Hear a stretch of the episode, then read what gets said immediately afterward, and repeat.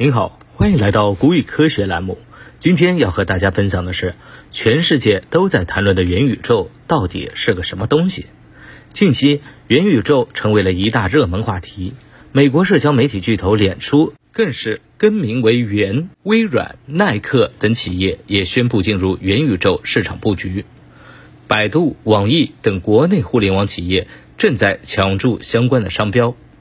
最早提出元宇宙概念的是一九九二年的一本科幻小说《雪崩》，它的作者是世界科幻大奖雨果奖桂冠作家尼尔·斯蒂芬森。雪崩提出了元宇宙和化身这两个概念。雪崩的中文译本被译为超元域，也就是现在大热的元宇宙。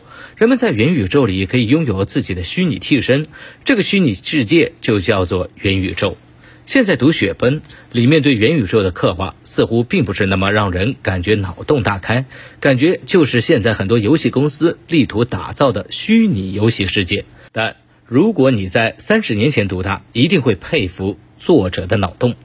要知道那个时候连 PC 机都没有普及，互联网呢离大多数还是非常的遥远。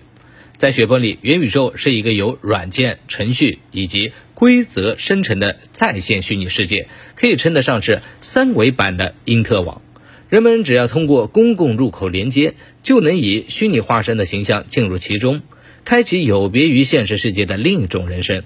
在现实世界里，你只是一个清洁工；但在元宇宙里，你可以是一头喷火的恐龙、国家元首、异端世界里的贤灵。对于元宇宙，一个可以用来理解的例子是电影《阿凡达》。《阿凡达》里面的虚拟人以及生活场景，实际上和元宇宙是密切相关的。上世纪七十年代到九十年代，出现了大量的开放性多人游戏，也就是说，游戏本身的开放世界形成了元宇宙的早期基础。后来，两千零三年有一款叫《Third Life》第二人生发布。它在理念上给我们部分解放了现实世界所面临的窘境，比如我们在现实世界中最痛苦的一件事是不能快速调整自己的身份，而在虚拟世界当中，我们可以通过拥有自己的身份来实现。所以，第二人生给了我们一种新生活的可能性。二零二零年对于人类来说是非常关键的，因为除了疫情，我们来到了一个虚拟世界和现实世界留存的一个临界点。受疫情的影响，二零二零年二月份，全社会上网时长大幅增长，平均在线时长超过了八个小时。也就是说，一天二十四小时中，除掉睡觉的时间，大部分时间都在网络世界里。这意味着虚拟世界成了你的主世界，现实世界成了你的从属世界。所以，二零二零年，人类社会达到了虚拟化的临界点。疫情加速了新技术的发展。加速了非接触式文化的形成。进入二零二一年，又发生了几个大事情。二零二一年的三月，被称为元宇宙第一股的勒布勒斯，在美国纽约上市。十月，美国社交巨头脸书更名为元 Met。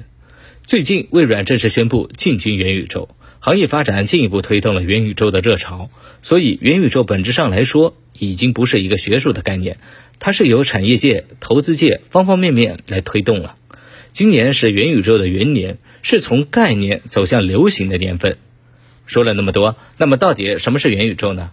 元宇宙是整合多种技术新产生的新型虚实相融合的互联网应用和社会形态。它利用扩展现实技术提供沉浸式体验，利用数字孪生技术生成现实世界的镜像，利用区块链技术搭建经济体系，将虚拟现实和现实世界在经济系统、社交系统、身份系统上密切融合，并且允许每个用户进行内容生产和世界编辑。元宇宙本身不是一种技术，而是一种理念和概念。它需要整合不同的新技术，如五 G、六 G、人工智能、大数据等等。为什么强调虚实相融？因为还需要跟今天的 VR、AR 做一些区别。VR 是帮我们隔离在一个虚拟空间当中，AR 可以用它来进一步观察我们这个世界，提升自己的洞察力。